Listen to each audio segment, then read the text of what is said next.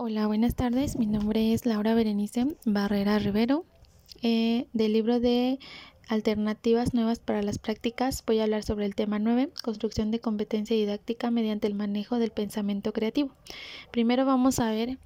qué es competencia y pero no nos menciona que es la capacidad de actuar con eficiencia sobre algún aspecto social, natural o simbólica y al aplicar los aprendizajes en el ámbito laboral, escolar, social y personal. Hablamos de capacitar y actualizar y profesionar a los docentes para que planifiquen y seleccionen estrategias de enseñanza para todo tipo de aprendizaje, es decir, promover el pensamiento crítico y el pensamiento crítico, creativo y científico en cada uno de, nuestros estudiantes. Em, habla sobre un tema de que se llama rasgos deseables del maestro y nos dice que debemos establecer actitudes de confianza, autoestima, respeto, disciplina, creatividad, curiosidad y el placer por el estudio, además de una autonomía personal. Hablamos también de habilidades intelectuales específicas, del dominio de los contenidos de enseñanza, de competencias didácticas, de una identidad profesional y de ética y de la capacidad de percepción de cada uno de nuestros alumnos, es decir, conocer a cada uno de, de, nuestros alumnos, saber sus habilidades, sus cualidades, sus intereses y a partir de eso poder diseñar estrategias adecuadas para cada uno de nuestros alumnos. Nos habla también sobre una competencia didáctica y nos dice que es la habilidad del docente para establecer una relación didáctica en donde el maestro ocupa diversas estrategias y que genera un ambiente lúdico, usa esquemas, analogías, usa también eh, hace sus clases expositivas, hace juegos de roles, eh, dramatizaciones esto con la finalidad de que nuestros alumnos se interesen en nuestras clases, que no lo vean como algo sistemático, algo de memorización que lo vean como una manera natural de aprender y se sientan atraídos sobre cada una de las materias que como docentes impartimos.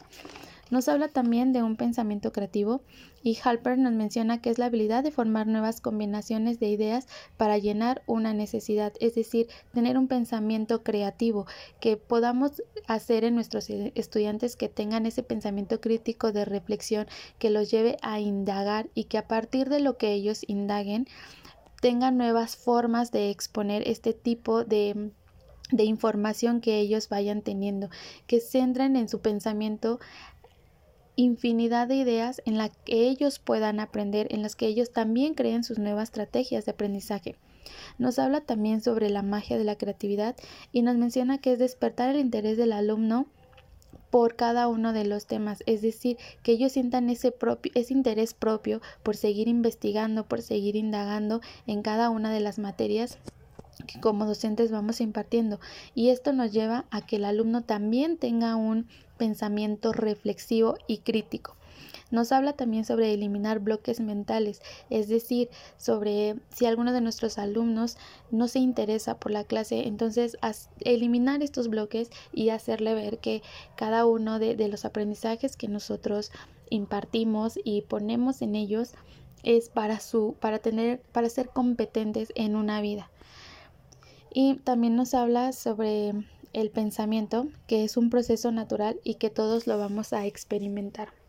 En conclusión, puedo decir que el pensamiento es un proceso, es algo natural que cada uno de los seres humanos vamos experimentando y que, básicamente no es algo que requiera demasiado tiempo para perfeccionarme,